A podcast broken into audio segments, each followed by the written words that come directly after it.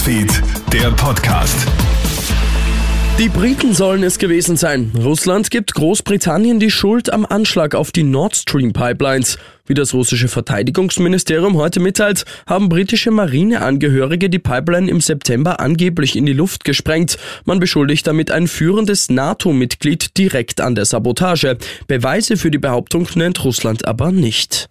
Russland will das von den UNO und der Türkei vermittelte Abkommen mit der Ukraine zum Export von Getreide aussetzen. Das berichtet jetzt die russische Agentur TASS unter Verweis auf das russische Verteidigungsministerium. Als Begründung nennt Russland die Angriffe auf russische Schiffe im Schwarzen Meer. Bleiben Verbrennungsmotoren doch länger im Umlauf? EU-weit soll es ja ab 2035 nur noch Neuzulassungen für klimaneutrale Autos geben. Das bedeutet aber nicht gleich, dass es nur noch E-Autos gibt, denn man will noch den Einsatz von E-Fuels prüfen. Das sind synthetisch hergestellte Treibstoffe, bei deren Produktion Treibhausgase gebunden werden. Damit könnte man dann auch Autos mit Verbrennungsmotor betanken. Das wäre laut Arbe wichtig, denn wenn es nur noch E-Autos gibt, würde das teurer werden, so Arbe-Sprecher Sebastian Obrecht. Man muss damit rechnen, dass Steuereinnahmen, die derzeit über Diesel- und Benzinautos blockiert werden, in irgendeiner Form kompensiert werden müssen. Und das ist natürlich tatsächlich ein Schlag ins Gesicht für die Menschen, weil man rechnen muss, dass der Strom und auch der Betrieb eines Elektroautos wahrscheinlich in Zukunft auch teurer wird, wenn ausschließlich nur mehr Elektroautos unterwegs sind.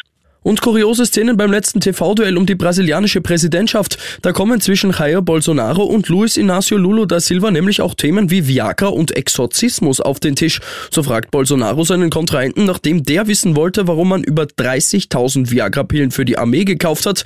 Benutzt du Viagra? Zudem fragt Bolsonaro, ob er Lula da Silva exorzieren müsste, damit er aufhört zu lügen. Die Stichwahl findet morgen am 30. Oktober statt. Ich wünsche dir noch einen schönen Abend. Newsfeed, der Podcast.